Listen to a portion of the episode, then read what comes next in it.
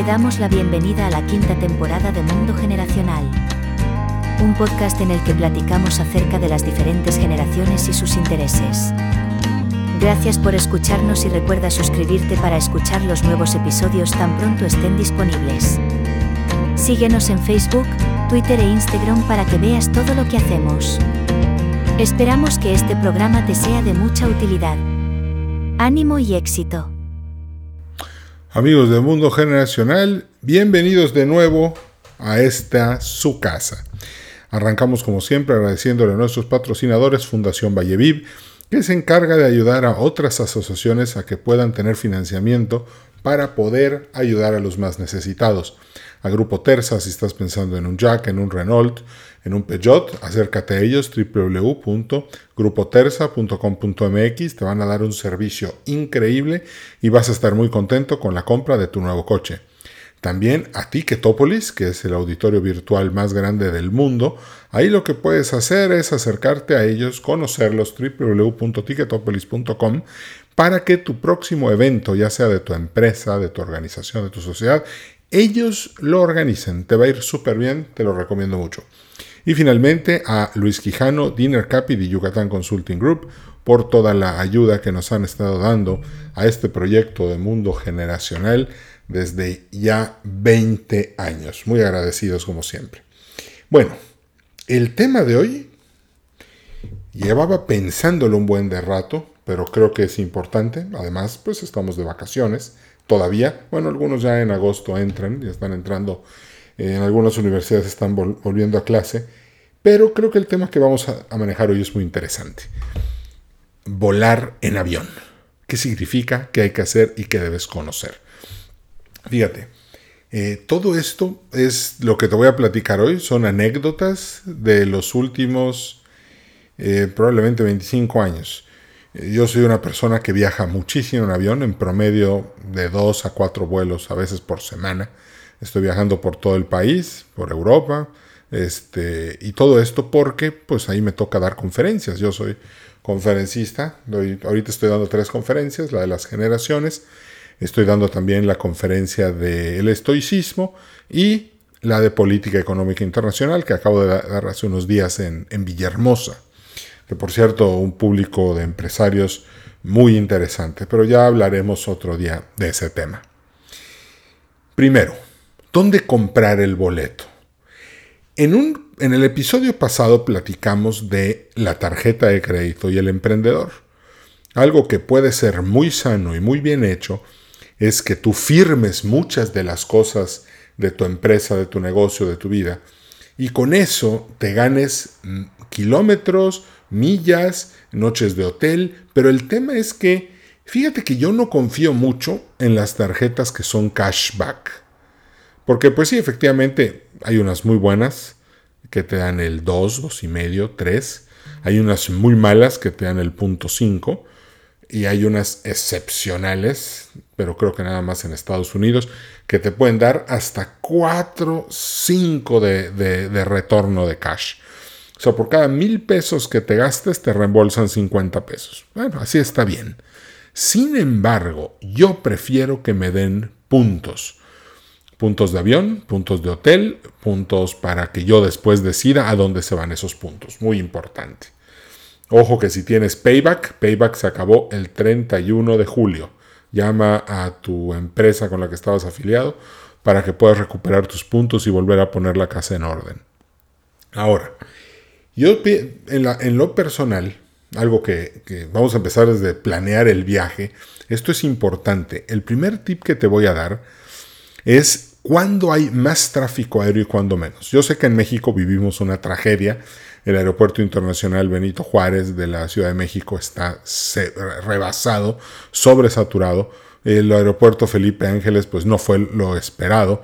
Y hoy, en el 2000, eh, año 2023, probablemente ya estaría funcionando el nuevo aeropuerto internacional de la Ciudad de México en, el, en Texcoco. Y probablemente hoy tendríamos un espacio aéreo mucho mejor. Desgraciadamente no se hizo. Eh, yo no me meto en política. Eh, yo creo que ahorita sería mejor tener ese aeropuerto y ya haber cerrado el Felipe Ángeles y el, y el no, no haber hecho el Felipe Ángeles y habernos eh, y haber cerrado también el Benito Juárez. El otro va a tener, tiene capacidad para pistas de operación simultánea, eso era lo bonito, y eso iba a liberar muchísimo el tráfico aéreo sobre la Ciudad de México. No se hizo, ni modo, seguiremos así, ojalá algún día lo retomen. Pero aquí viene un punto interesante. Cuando tú vas a planear tu vuelo, si escoges volar el lunes en la mañana, pues los, los, aviones van a estar topados de gente. Si decides volar el martes, ah, está un poco más tranquilo. El miércoles yo creo que es el día más tranquilo de la semana. El jueves hasta el mediodía está bien. Después del mediodía ya se empieza a llenar. El viernes es un día difícil, probablemente hasta el mediodía. Ah, me ha tocado que viernes ya muy en la noche los aviones están más tranquilos. Sábado en la mañana vas a volar solo, nadie, o sea, es muy poca la gente que vuela los sábados.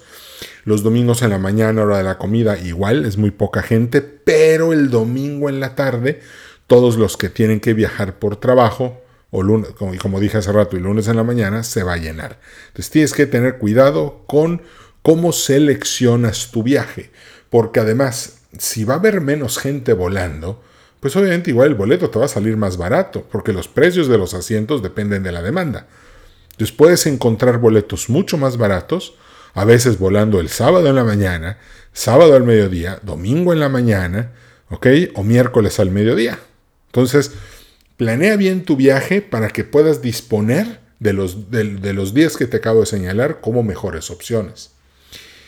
Hay muchas páginas eh, muy interesantes para comprar boletos. Sin embargo, yo, en lo personal, siempre los compro en la misma aerolínea. ¿Por qué? Porque cuando voy por el proceso de compra, trato de tener el asiento que quiero, trato de, cerrar el asiento, trato de, tener el lugar garantizado, este, trato de, poder hacerlo de la manera más, más directa, tener un código de reservación de ellos poder llamar al, teléfono de la aerolínea en cualquier momento y pedir información. Ten mucho cuidado con los boletos que compras, con las aerolíneas, porque hay aerolíneas que literalmente no tienen servicio de telefonía. Literalmente ya compraste el boleto y todo es por computadora y nada es inmediato, pueden tardar en responderte. Eh, ten, ten, ten cuidado. A veces un vuelo es muy barato para irte de vacaciones, te sale eh, a un precio ínfimo, tú lo compras, estás muy contento, llegas al aeropuerto y ese día el avión no sale. Y como compraste el boleto y aceptaste términos y condiciones, literalmente puedes estar en un problema de un retraso. Claro que ahorita muchas de las reglas ya protegen más a los pasajeros, pero aún así, ten mucho cuidado, sobre todo si vas a una boda, que es el sábado en la tarde, y decides volar el sábado al mediodía, aguas, porque con la misma y no llegas a la boda. Y si no me crees, hay un video en YouTube de una, de una novia vestida de novia que no llegó a su boda porque la aerolínea en la que viajaba era demasiado barata y pues no, había no, no le ofrecía ningún tipo de seguridad. Por eso cómpralo ahí. Otra cosa, bueno, yo, yo viajo para dar conferencias, entonces no puedo retrasarme ni nada, tengo que planear muy bien mis tiempos para volar, llegar, dar la conferencia y después regresarme a donde, bueno, o volar a mi siguiente destino, ¿ok? Bueno, ese, es el tip respecto a la compra. Cuidado, a veces las tarifas más baratas eh, son muy atractivas, es lo que quieres comprar, pero muchas veces el siguiente precio no es tan caro y te da muchísimos beneficios. Entonces no te vayas por la opción más barata que te puede salir cara. Ten un poquito de flexibilidad siempre. Y revisa siempre el costo del boleto en primera clase, no pierdes nada. Con la misma y te cuesta 600 pesos más que el boleto en una tarifa bastante clásica y te va a ver muy bien. No todas las aerolíneas tienen esta, esta clase, pero pues, ¿qué pierdes? Business class, lo puedes checar. Ya que compraste tu boleto, haz tu plan. Yo en lo personal, te voy a decir algo que, que me ha hecho muy productivo de los días que vuelo en avión. Si por ejemplo mi avión sale a las 12 o a la 1 de la tarde, procuro llegar desde la mañana al aeropuerto, aventar las maletas en el mostrador, em, ya, ya lo vimos en la tarjeta de crédito, meterme a un salón de VIP o, al, de, o de la aerolínea, y si no hay ninguno de los dos, sentarme en la sala de espera en alguna mesa y ahí ponerme a trabajar. Entonces todos los pendientes del día los empiezo a hacer. Si el avión sale a la una, estoy yo ahí a las 8 de la mañana, 9, 10, 11, 12, 1 y aprovecho muchísimo más el tiempo. El aeropuerto no tiene por qué ser una pérdida de tiempo. Todo, todo el rato que estás esperando lo utilizas en todo lo productivo que tienes que hacer. Después este, te puedes tomar, además, bueno, si tienes ya tu tarjeta de crédito que te da acceso a, algún salón, pues ya vas a tener un sándwich, vas a tener un café, vas a tener una cerveza, vas a tener una copa de vino, no sé, vas a tener muchas cosas, cacahuates, etc.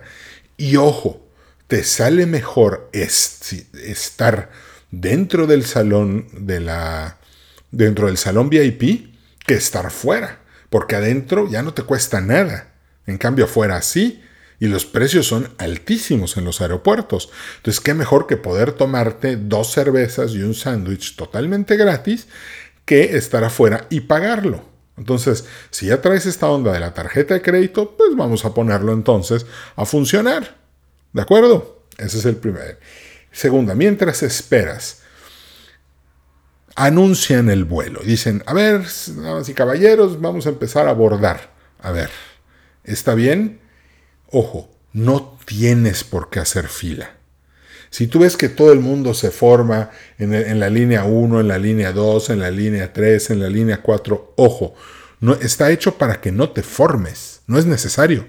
Tú te puedes quedar sentado y cuando veas que toda la línea que ya subió tuya ya está, ya está, ya, ya está empezando a subir, bueno, entonces ahí vas y haces la fila.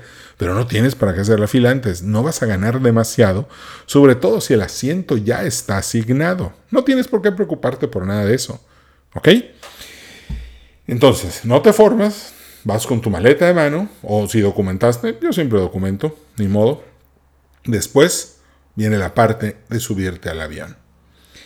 Aquí hay, este tema es uno de los temas que me hizo reaccionar y, pensar en hacer este episodio. Recientemente estaba volando en una aerolínea de bajo costo, eh, conocida aquí en México, porque todas son de bajo costo, la única que no es de bajo costo hoy es Aeroméxico. Y mientras abordábamos el avión, eh, subo mi mochila para, en, los compartimientos superiores, subo mi mochila, la pongo muy traigo mi laptop, traigo mi micrófono, traigo, bueno, pues cosas delicadas con las que a veces me tengo que, estar, tengo que estar viajando. Y por estar viajando tengo que cargar el equipo para hacer el podcast o para entrevistar gente. Recuerdo que cuando entrevisté a Joshua Levine, tuve que mm, viajar con todo el equipo en mis espaldas. Entonces, tú no sabes lo que hay en la maleta del otro.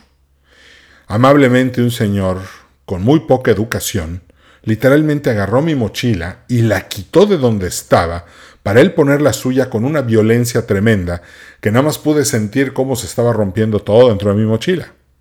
No puedes hacer eso. Ojo, estás volando en avión, sí, pero no puedes tener una actitud de gandalla. Y creo que es legítimo que si alguien se agandallara algo o te hiciera algo, lo más importante es que enseguida aplastes el botón, llames a la, a la sobrecargo, porque no se llaman azafatas ni hermosas, son sobrecargos, y le digas lo que está pasando. Yo me levanté, agarré mi mochila, eh, vio mi cara molesta, obviamente. Me dijo, es tuya, y aunque no lo fuera, le dije, no puedes hacer eso, tengo equipo delicado. No, ahí entran, ahí entran. Le dije, no, no, no, no se trata de que ahí entren. Se trata que esta es mi silla, este es mi lugar y esta es mi posición. Bueno, entonces no, no, no hay que hacer eso y si te lo hacen, llama a la sobrecargo que más confianza le tengas. Ok, segundo punto. Te voy a hablar de los asientos, porque esto está muy debatido. A ver, primero, ya te sentaste en el avión. Muy bien. Primero, ¿te tocó la ventanilla? Bueno, muy bien. tú eres el amo y señor de las ventanillas. Literalmente, la persona que va en la ventanilla las abre o las cierra a su gusto. Si necesita sol para leer un libro, la abre. Si necesita obscuridad porque quiere dormir, la cierra. Y una ventaja de la ventanilla, además de que tú las controlas, es que te puedes recargar de lado y dormir muy a gusto, porque a veces para atrás es un poco difícil, pero un poquito de lado es muy cómodo. Entonces, está bien, si tienes la ventanilla, esa es la ventaja. El único problema es que si el vuelo dura una hora, pues está bien. El problema es cuando ya estás yéndote en un vuelo de 10 horas de México a Madrid, pues ahí cuando tengas de ir al baño, pues toda la fila se tiene que levantar. Y tienes que ser muy considerado con, con la gente, porque casi siempre van a ir bien dormidos. Entonces, cuidado, procura ir al baño antes de subirte al avión siempre. Es lo mejor, créeme. Pero bueno, ahorita vamos a ir al baño, tranquilo. Ahora, si te tocó el asiento de en medio, ¿a qué tienes derecho? A los dos descansabrazos. ¿Ok? Literalmente, si tú estás en el asiento de en medio, tú puedes poner tus brazos cómodamente en los dos. Eh, eh, en, los dos eh, cómodamente. Porque esos te corresponden a ti por estar en la fila de en medio. Que por cierto, si eres una persona pequeñita, pues tal vez no sea tan incómodo como si eres una persona grande.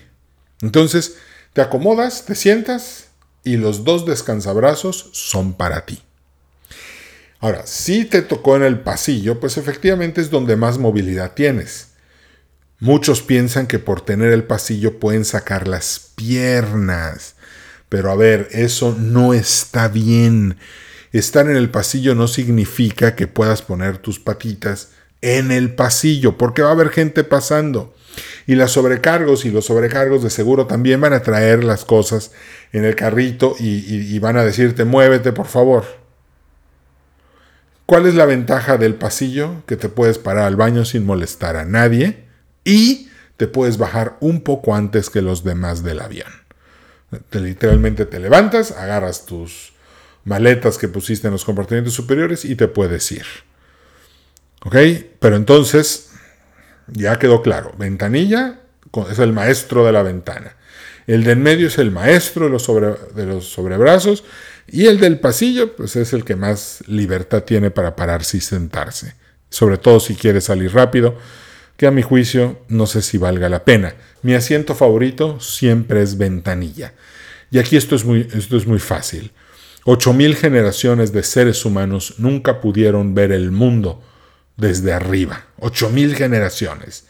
Y nosotros somos, nada más, nosotros somos las seis últimas que lo han podido hacer.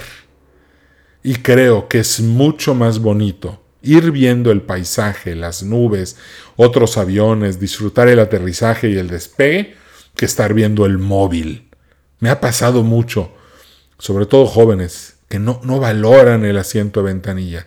Hay que valorar mucho eso porque es algo que cientos de miles de años nadie pudo hacer. Te está tocando la grandísima suerte de hacerlo. Entonces, bueno, Conste, ya lo dije.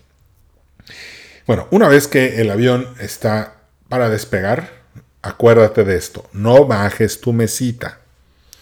La mesita de servicio, si tú la bajas en un despegue o en un aterrizaje, literalmente te puedes convertir en un asesino. ¿Por qué? Porque en caso de una evacuación, si tú dejas la, la mesita abajo, cuando los que están junto a ti más hacia la ventana quieran salir, los va a entorpecer. Va a haber humo probablemente, tal vez haya habido un golpe, accidentes, tal vez estén un poco noqueados, un poco ciegos, no sabemos, es un golpe, es un golpe tremendo. No bajes la mesita.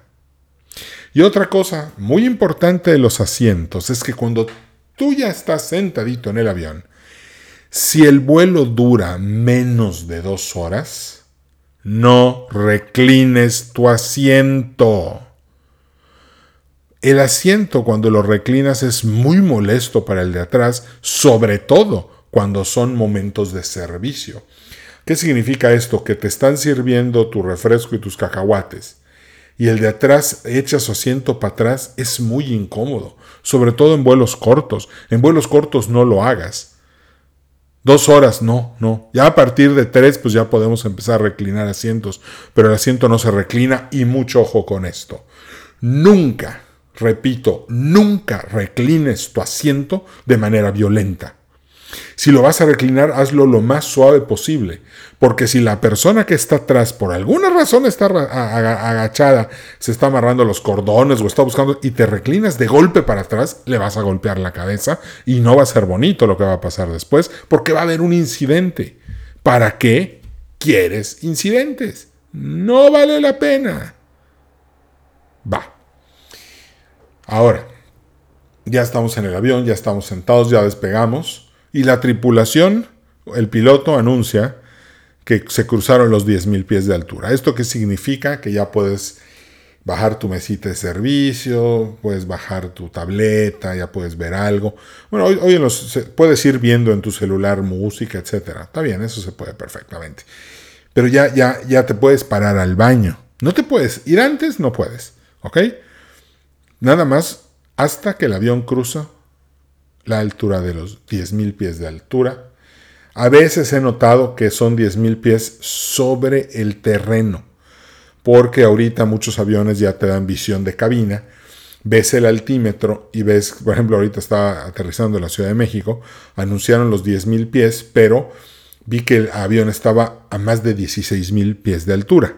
Entonces yo me imagino que son 10.000 pies sobre el terreno o sobre el aeropuerto donde ya vas a aterrizar. Pero bueno, durante el vuelo tienes que entender algo. No, no, no, no quiero sonar tajante, pero si vas a comer algo que tú te, te, estás llevando del avión, que no son tus cacahuates y los galletas o el sándwich que te dan o, o que te venden, ¿verdad? Ojo, no, repito, no puedes comer cosas que sean muy olorosas o que cuando los mastiques suenen muy fuerte, porque eso va a molestar a los pasajeros de al lado. Tienes, o sea, casi casi, si llevas una rebanada de pan integral o de un arroz brioche o algo así en el avión que no huele y que no suena, está perfecto. Eso sí lo puedes comer. Si te dan unos cacahuates, también te los puedes comer, los del avión, claro lo que no se vale es llevar algo condimentado que huela tremendamente y que tenga un que cuando lo mastiques parezca que están picando piedra junto a ti. Eso no se vale. No puedes hacer eso, no se vale. Tienes que respetar a los demás. La experiencia de un buen vuelo depende de que todos nos comportemos de manera generosa y cuidadosa con los demás. Entonces, ya dije eso, eh, es raro repetir, sin embargo, si por alguna razón tienes sed, te sientes mal o algo, los sobrecargos te van a ayudar luego, luego. Te puedes parar, ir a la parte de atrás y decirles que si por favor te regalan unos cacahuates, una coca. Este, recientemente en, en, volé a Madrid, como los, varios de ustedes saben, estuve en una gira de conferencias por Europa y pues a cierto modo me, dio sed ahorita del vuelo, me levanté, fui a la parte de atrás del avión y con muchísimo gusto me dieron algo. O sea, están para ayudarte y están en la mejor disposición. Ahora, eh, aquí hay un punto importante. Ya el avión anuncian que empieza el descenso. Esto significa que viene la parte más divertida. Para mí en la ventanilla el descenso es, es, es precioso porque es como pasear por arriba de una ciudad. Tú te sientas enderezas tu asiento y repliegas la mesa de servicio otra vez por si hay una emergencia. Todos deben de hacer lo mismo. Debes de, si tienes tus, tus audífonos tú solo, los tienes que apagar. ¿Por qué? Porque tienes que estar pendiente de todo lo que pasa. Una de las razones por las que se apagan las luces cuando es de noche es para que tu vista esté acostumbrada a la oscuridad en caso de que algo suceda. Pero aquí te va algo muy importante. Las ventanillas deben de estar abiertas durante el despegue y durante el aterrizaje. Tienes que ver lo que está pasando y esto es por tu seguridad y la de los demás. Entonces, ojo, siempre las ventanillas van abiertas en despegues y en aterrizajes. incluso desde que empieza el descenso. Todo el mundo agarra su lugar, disfrutas el descenso, el avión aterriza, frena. Ahorita ya, en el momento en el que las llantas tocan la pista, las, tanto las de atrás como las de adelante, el tren de aterrizaje está y el avión frena, ya puedes prender tu teléfono celular y hacer todas esas llamadas que necesitas hacer y checar todos tus WhatsApps. Ahorita también hay muchos aviones que ya tienen internet que incluso te permiten mandar imágenes por WhatsApp, padrísimo, te permiten tuitear. Bueno, hay, hay, hay, hay, ya paquetes de internet muy interesantes para poder hacer las cosas muy chéveres. Ahora, ya llegamos. Ojo, mientras el avión no esté totalmente detenido en la terminal que le corresponde, tú no tienes para qué levantarte es por tu seguridad. Me ha tocado demasiado ver que la gente se levanta del avión y empieza a sacar sus cosas y, luego, luego los sobrecargos. Favor de permanecer, estamos en la pista, todavía no hemos hecho. Por favor, siéntense, tomen asiento. No, ojo, no te levantes hasta que no avisen que el avión llegó a la terminal, que el gusanito pegó en la puerta y que dijeron desarmar toboganes. ¿Qué significa desarmar toboganes? Que las puertas de avión ya se van a abrir de una manera que no es de emergencia, porque si abres la puerta de un avión sin eh, de modo natural, pues va a, salir el, va a salir el tobogán que es para la evacuación, porque la gente, el, el agente de los aviones está pensando en tu seguridad. Entonces, cuando ya desactivaron los toboganes, significa que ahora sí nos vamos a bajar alegremente nuestro destino. Ahora, es momento de bajar las, cosas que están en los compartimientos superiores.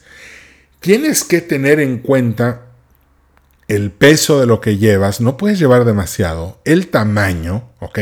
El tamaño debe, de, tiene ciertas medidas, chécalo cuando compres el boleto. No vaya a ser que llegues con tu maleta gigantesca, me acaba de pasar en Villahermosa, un señor traía una maleta que era un poquito más grande de lo establecido y lo bajaron.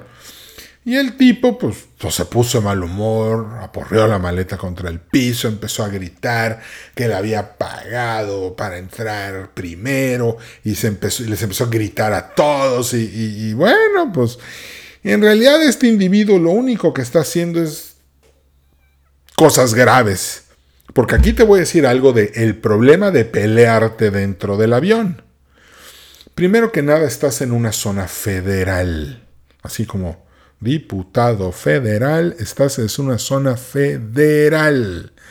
Si cometes un delito, no te vas a arreglar con la policía municipal de tu preferencia, te vas a tener que arreglar a nivel federal. No puedes gritarle a una sobrecargo. He visto gente que se pelea con una sobrecargo y cuando el avión pega en la terminal, una patrulla de la Policía Federal, o de ahorita de la Guardia Civil, los está esperando para llevárselos.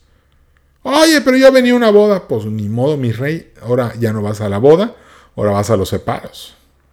Cuidado, es territorio federal. Y otra cosa, mientras tú vas en un avión, tú eres la persona que menos poder de mando tienes.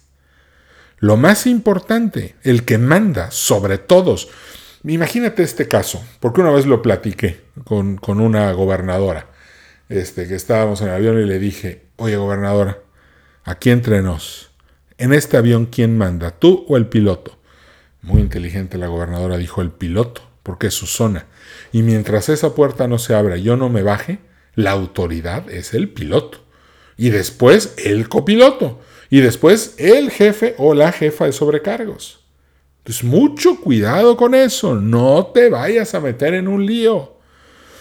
Desde, desgraciadamente, desde el 11 de septiembre, todas las cosas cambiaron en la aviación y ya no puedes hacer travesuras. Nunca vayas a tratar de, entrar, por ejemplo, a la, ahí a la cabina de los pilotos. no, no, no, no, no, pero ni de chiste. Pórtate muy bien. Porque después los problemas que van a tener tú, Darolín y todo, van a ser graves. Y no vaya a ser que te veten de la aviación, porque eso te garantizo, te garantizo que no te va a hacer nada bueno. Y también considera lo que subes contigo. tu maleta, la que vas a subir, tu mochila, si no vas a subir nada, ¿ok? Pero ten, ten la precaución de tener cuidado. El aeropuerto es una zona federal.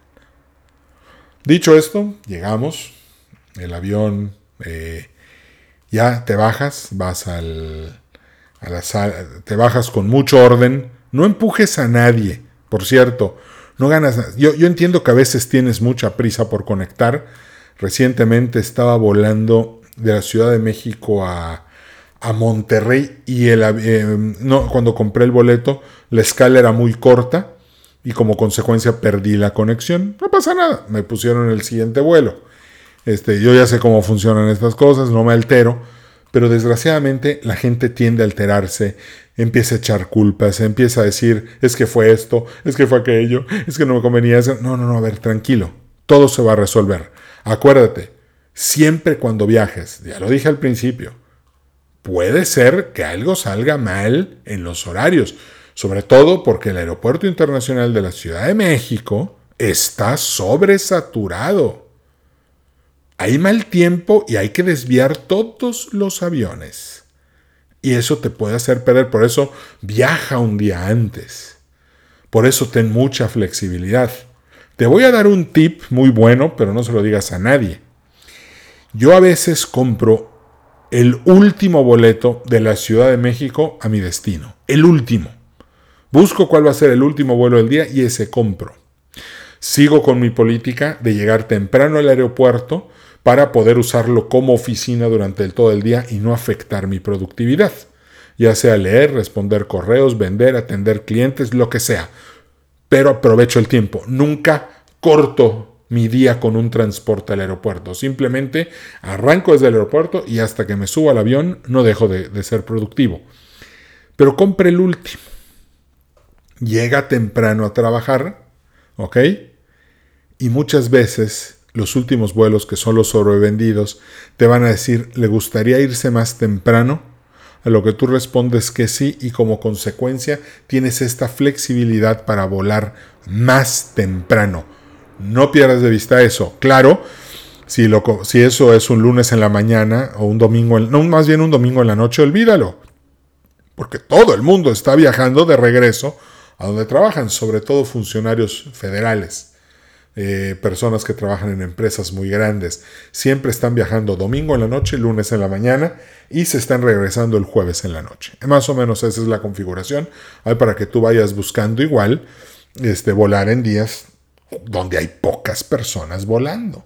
Y eso te va a ayudar un chorro, va a ser padrísimo. Bueno, llegas, te bajas, recoges tu maleta, ves que sea tu maleta, ¿ok? Y el viaje ya casi termina. Si tu maleta no llega, no te preocupes, eventualmente llegará. Recientemente estaba viendo eh, algunos, unos videos en YouTube, porque estuve viendo eh, videos para, para agarrar ideas. Y sí, efectivamente a veces tu maleta puede tardar días en llegar. A mí me ha pasado solamente una vez y me tuve que presentar a dar mi conferencia literalmente en tenis, con unos jeans de esos baggy sueltos muy cómodos y una playera. Eh, la gente obviamente decía, pero pues Edwin siempre usa traje o se pone un saco o un chaleco. Sí, efectivamente les tuve que explicar que mi maleta no llegó y que me disculparan, pero que todos nos íbamos a divertir muchísimo. Y sí, efectivamente, nos divertimos muchísimo y con esa aclaración dada. Ahora, ya te fuiste, acabó tu maleta, bien, te va a llegar un correo electrónico en donde te van a pedir tu opinión. Sinceramente, llénalo. ¿Por qué? Porque esa información le sirve mucho a la aerolínea para hacer mejor su trabajo. Yo creo que hay un puesto, hay un empleo en este mundo que nada más por tenerlo ya te ganaste el cielo. Y esto es ser operador de tierra de aerolínea. Me ha tocado ver que cancelen un vuelo ¿okay? con 140 pasajeros, 120 pasajeros. Y estos tienen que ir al mostrador de la aerolínea. Y ahí está un pobre individuo que sabe lo que le espera. 120 personas furiosas porque perdieron su vuelo, que le van a gritar, le van a decir que lo van a demandar, que le van a mandar a la Profeco, es que tú no sabes quién soy yo y le empiezan a tomar fotos y le empiezan a subir a redes sociales y dicen la peor aerolínea, la peor aerolínea, la peor aerolínea. Ojo, por eso vuela un día antes. Esto puede pasar, volvemos a lo mismo. El gran problema es que el aeropuerto internacional de la Ciudad de México está saturado. A veces me ha pasado que estoy sentado en el avión y dicen, no, no podemos despegar porque en el aeropuerto de México hay demasiado tráfico y no nos han dado permiso para volar hacia la aproximación. Tómala. O sea, tienes que ser muy precavido y tomar eso en cuenta. Ahora, algunos puntos que quiero mencionar es que pienso que si vas a volar a Europa, y vives en el sureste de México, el aeropuerto de Cancún es para ti. Porque son vuelos a Europa muy baratos y muy padres. Eh, conozco gente que, se ha ido por 12 mil, 10 mil pesos a Europa volando en, TAP Portugal. Eh, conozco gente que agarra el Air France Cancún París y, les va súper bien y al no haber escalas no te cansas tanto. Si estás en México, yo en la, experiencia personal que tengo volando tanto a Asia como a Europa, es mejor salir de la Ciudad de México y llegar a la Ciudad de México. ¿Por qué? Porque si vuelas a Estados Unidos vas a tener que pasar migración y aduanas. Y no vaya a ser de malas que se retrase un poco, haya mucha gente y como consecuencia pierdas tu vuelo. Yo creo que ahí necesitas 5 horas de margen. Entonces mejor tener mucho cuidado, llegar... Eh, cuando volé a China, volé desde Estados Unidos, mi vuelo salía a las 7 de la mañana y el vuelo a China salía a las 11 de la noche. Fueron demasiadas horas en el aeropuerto de, Houston, no pasa nada, me la pasé muy bien en el saloncito este, de, que era Continental en aquel entonces, que por cierto estaba calificado como el mejor salón del mundo en ese entonces, y sí, estaba padrísimo en el aeropuerto de Houston. Otra cosa es que si ya, ya, estás volando hacia Europa, tienes que saber el jet lag. El jet lag te va a dejar tronado. Es horrible. ¿Ok? Y, y, ni modos, pasa porque pasa el cambio de horario, es que se te cambia el ciclo del sueño. Bueno, yo en lo personal descubrí algo que no es que yo lo haya descubierto, pero lo platico con otros viajeros con mucha experiencia y ellos lo que hacen es lo siguiente. Cuando se suben al avión, se sientan, se toman una melatonina. En el caso de un servidor, me comí una gomita de melatonina de 12 miligramos. Literalmente, cuando el avión despegó, me quedé dormido. Ah, yo no vi película, no cené, no bailé, nada. O sea, en el avión dormí. Llegué a la salí a las 10 de la noche de, de la Ciudad de México. Llegué a Madrid a las 4 y media de la tarde, hice todo lo que tenía que hacer y cuando me fui a dormir me tomé otra melatonina de 12 miligramos. Me tumbó, me levanté al día siguiente y viví todo lo que había que vivir sin jet lag. El día que no lo hice bien, tuve tres días de jet lag. Entonces, si tú puedes tomar algo que sea natural, que te ayude a dormir muy bien muchas horas, vas a recuperar rápidamente tu ciclo de sueño y van a ser unas vacaciones padrísimas.